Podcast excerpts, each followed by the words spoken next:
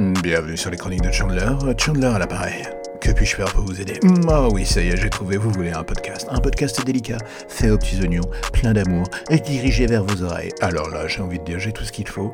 Et justement, ça commence maintenant. La série des Call of Duty, c'est comme le FIFA de la castagne, cela sort avec la précision d'une horloge venant de la Suisse, cela nous offre toujours à peu près la même chose. Et pourtant, le fait est qu'on se précipite encore et toujours en magasin pour l'acheter, et pour ce reboot de Modern Warfare, j'ai envie de dire que personne n'a fait un pas en arrière ou réfléchi trop longtemps avant de sortir la carte bleue et de passer au comptoir. On a été tous plus ou moins faibles une fois de plus, et du coup, est-ce que l'on doit bien se plaindre Quand une fois le solo fini, on se dit qu'une fois de plus, bah c'était vraiment pas terrible? Je ne pense pas, oui, l'intégralité de la campagne en termes techniques est absolument impressionnante, c'est du lourd. Cela fait passer Michael Bay pour un artificier de campagne. Mais après un premier tiers très dense, le château de cartes commence un tout petit peu à vaciller pour finir sur un sentiment de bâclé et un peu gênant d'ailleurs. L'histoire est, mais une fois de plus, qui laisse perplexe est le sous-texte. À force de jouer la caisse du réalisme à outrance, Modern Warfare joue un jeu dangereux. Cela réécrit l'histoire, mais le joueur dans des situations un peu bizarres, meurtre d'enfants, menacer des familles avec une arme pointée sur la tempe. On est loin du FPS à la Doom ou Max Payne, hein, vous savez, où l'on savait que la barrière de sécurité de la fiction était bien là,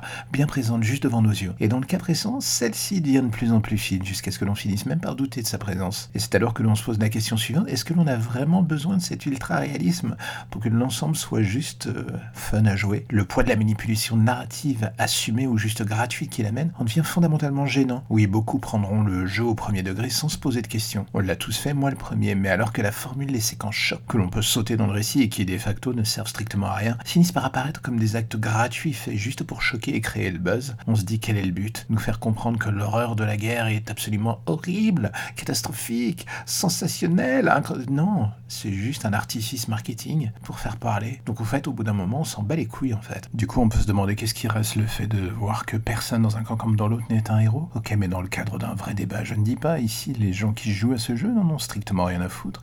Ils n'approfondissent ou ne prennent pas du tout les vérités assénées par ce scénario comme des faits. Ils les digèrent, ils jouent, ils s'en battent en fait. On finit par regarder la chose pour ce qu'elle est un outil de communication ou de propagande, cela dépendra du point de vue. L'aspect technique incroyable finissant de masquer le reste. Reboot d'une saga que tout le monde connaît et adore.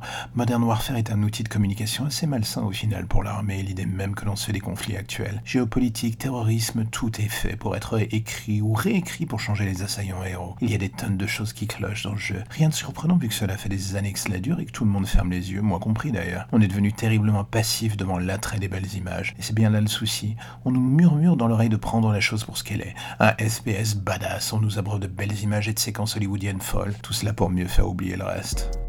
Et voilà, encore un épisode des Chroniques de Chandler qui se termine. Alors j'espère que ça vous a plu, j'espère que vous avez été intéressé, j'espère que vous serez proactif et que vous en parlerez partout. À vos femmes, à vos enfants, à vos parents, à vos grands-parents, à vos amis, à vos ennemis, que vous laisserez des étoiles sur Apple Podcast ou tout autre moyen de communication permettant de faire croître ce petit podcast. Et là, j'aurais envie de vous dire, je vous en serai gré, je vous en serai fortais, je vous en serai reconnaissant jusqu'à la fin des temps. Ou alors jusqu'à demain matin, jusqu'à ce que le prochain numéro arrive. Allez, à bientôt.